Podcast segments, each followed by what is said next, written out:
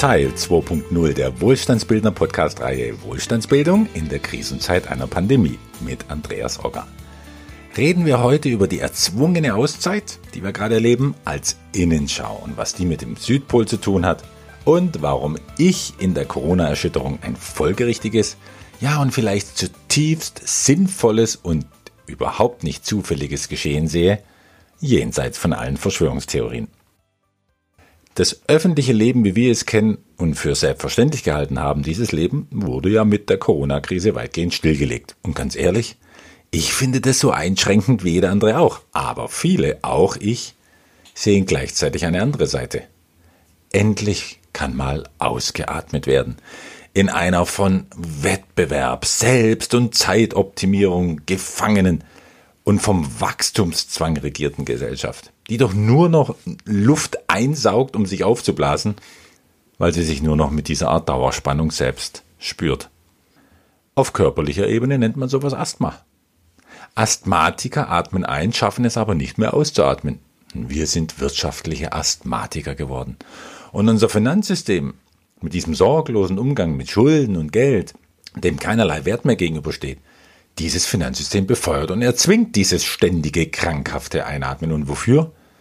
um ein Wachstum zu finanzieren, das auf keinen Fall unterbrochen werden darf. Und deshalb gibt es auch sofort Panik unter den Politikern, wenn unser Bruttoinlandsprodukt auch mal nur 0,5 Prozent weniger steigen sollte als erhofft. Aber jetzt in Corona-Zeiten reden wir nicht mehr über einen Haushaltseinbruch des Landes mit einer Null vor dem Komma, sondern auf jeden Fall mit einer ganzen Acht davor. Und es gibt auch schon deutlich zweistellige Befürchtungen. Und so ein scharfer Einbruch, der war vor einem Monat noch völlig unmöglich. Allein die Vorstellung. Und jetzt kommt es schlimmer als bei der großen Depression 1929. Und dabei jetzt von einer Vollbremsung unserer Wirtschaft zu sprechen, das erscheint mir ja schon eher eine Verniedlichung oder Verzeihung, sogar ein Blödsinn zu sein, denn es ist natürlich viel mehr als das. Alle großen und verschuldeten Nationen sind bei voller Fahrt aus der Kurve geflogen und sie überschlagen sich bis zum heutigen Tag. Und wann die Karre zum Liegen kommt, ist heute, zumindest heute am 27. März 2020, noch nicht einmal absehbar. Eine Vollbremsung wäre ja harmlos dagegen, ja geradezu eine gesunde Variante.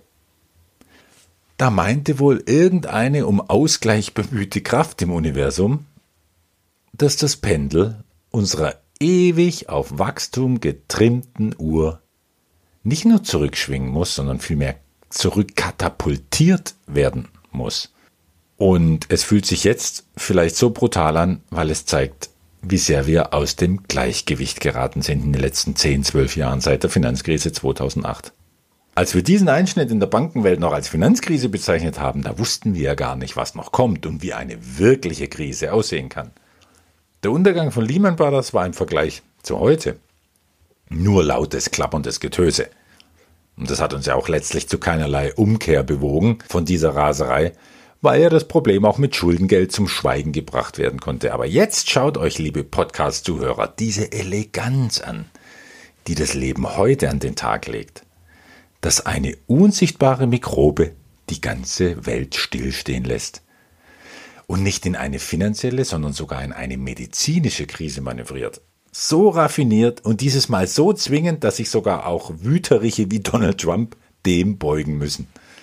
Wüterige, die ja sonst jede rote Ampel überfahren, weil sie, wie eingangs erwähnt, sonst gar nicht mehr spüren, dass sie überhaupt am Leben sind, so weit von sich selbst und von ihrer eigenen Mitte entfernt.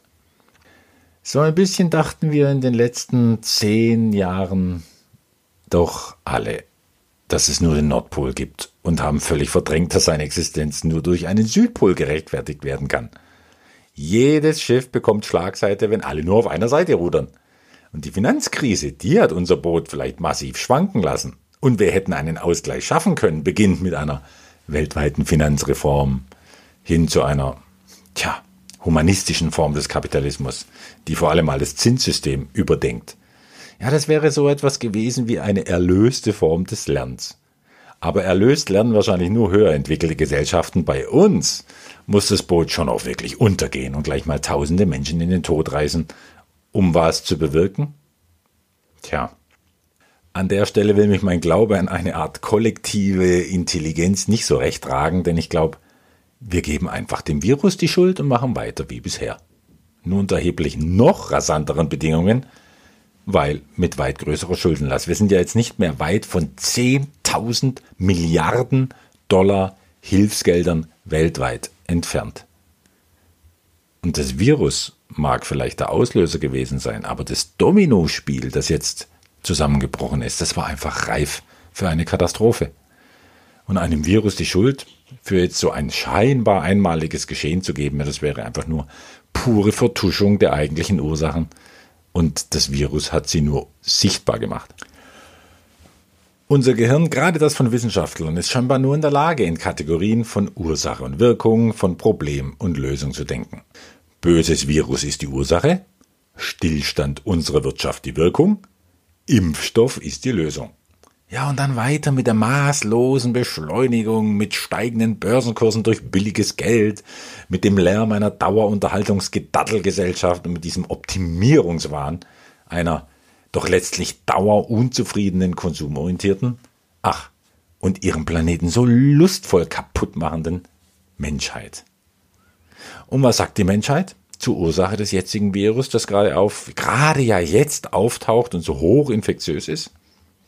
Also wenn wir dabei mal irgendwelche wirren Verschwörungstheorien außen vor lassen, dann sagen wir dazu Zufall.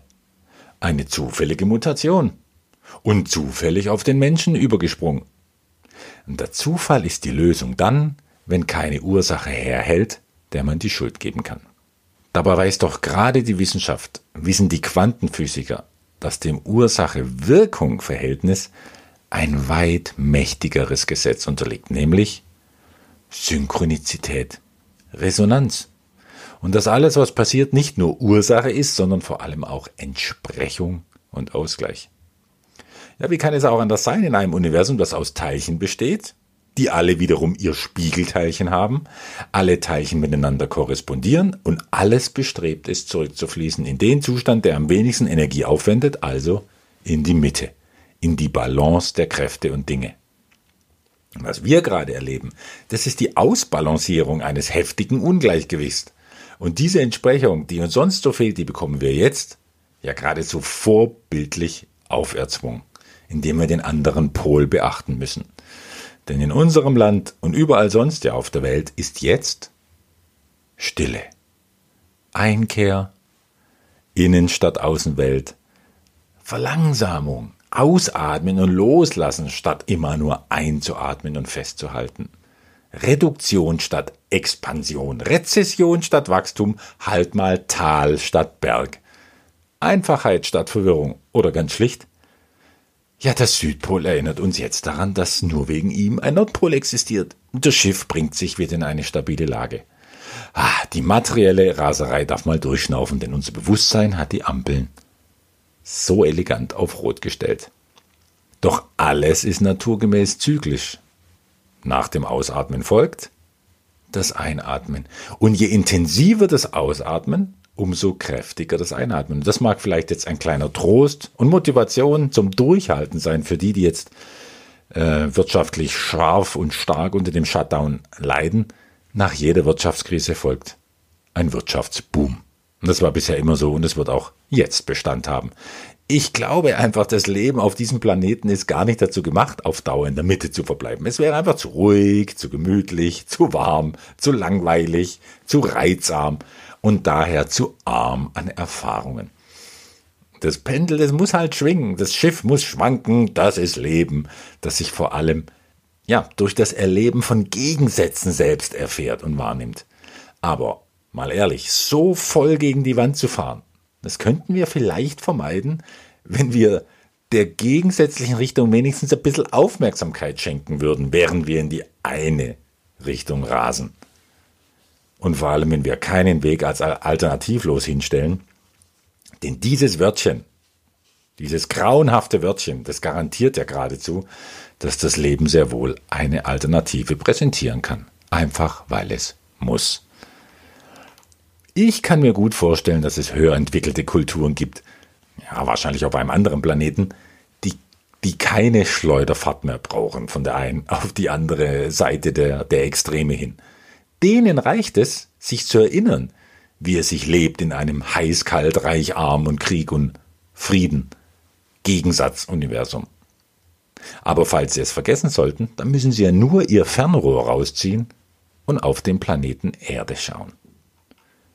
Ich jedenfalls bin völlig einverstanden mit der jetzt erzwungenen Alternative dieses sonst so rastlosen Wirtschaftstreibens, denn ich sehe noch einen anderen äh, Segen in so einer Ausnahmezeit, in einer Ausnahmezeit, die unsere Gewohnheiten derart auf den Kopf stellt. In der Vergangenheit haben vor allem die schwierigen Zeiten als Katalysator gedient für diese Fülle an dann kommenden Innovationen und Technologien, denn die sind danach wie explodiert und haben das Leben verbessert.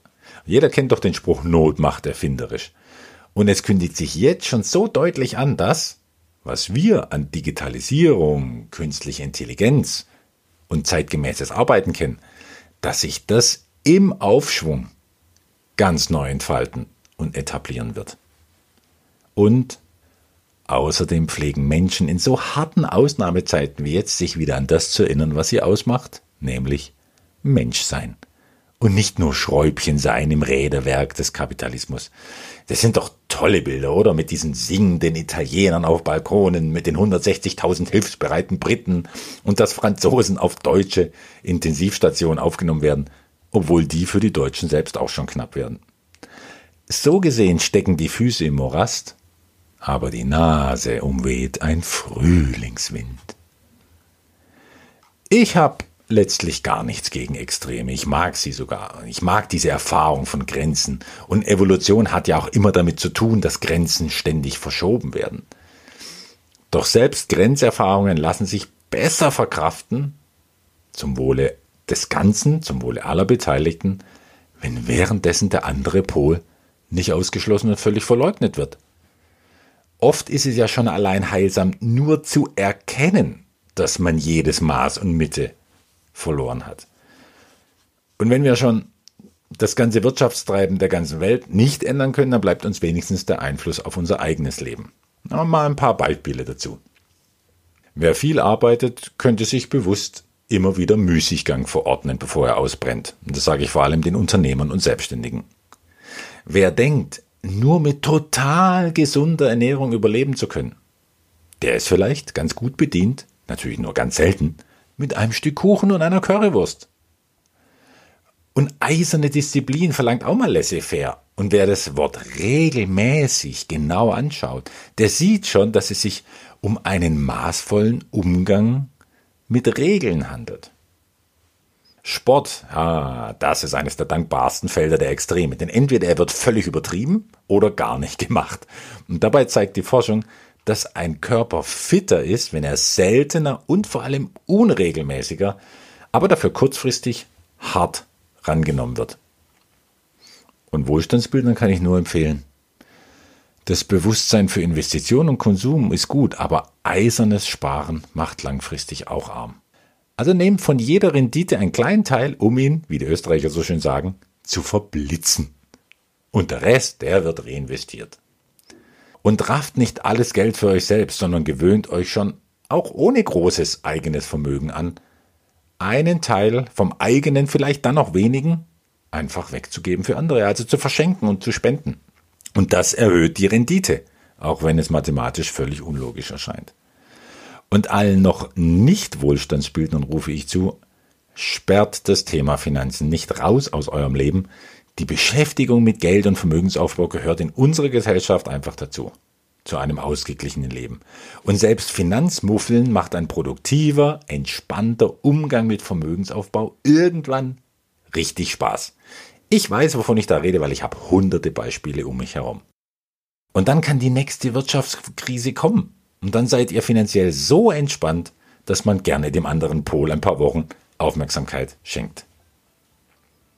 Im nächsten Podcast dieser Reihe spreche ich über einen Zustand, der leider einem gängigen Extrem entspricht, das vielen Menschen hart zusetzt, sogar oft ohne dass sie es wissen. Es geht um das moderne Sklaventum. Und darum, dass eine Badehose ein perfektes Sinnbild sein kann für Wohlstandsbildung. Bis dahin.